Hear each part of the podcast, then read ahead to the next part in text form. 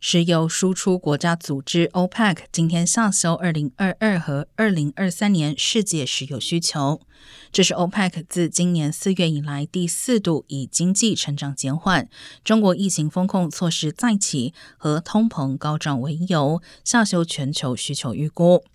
OPEC 最新预测将二零二二年每日石油需求调降四十六万桶，而二零二三年需求调降三十六万桶，但仍超过疫情前二零一九年的需求水平。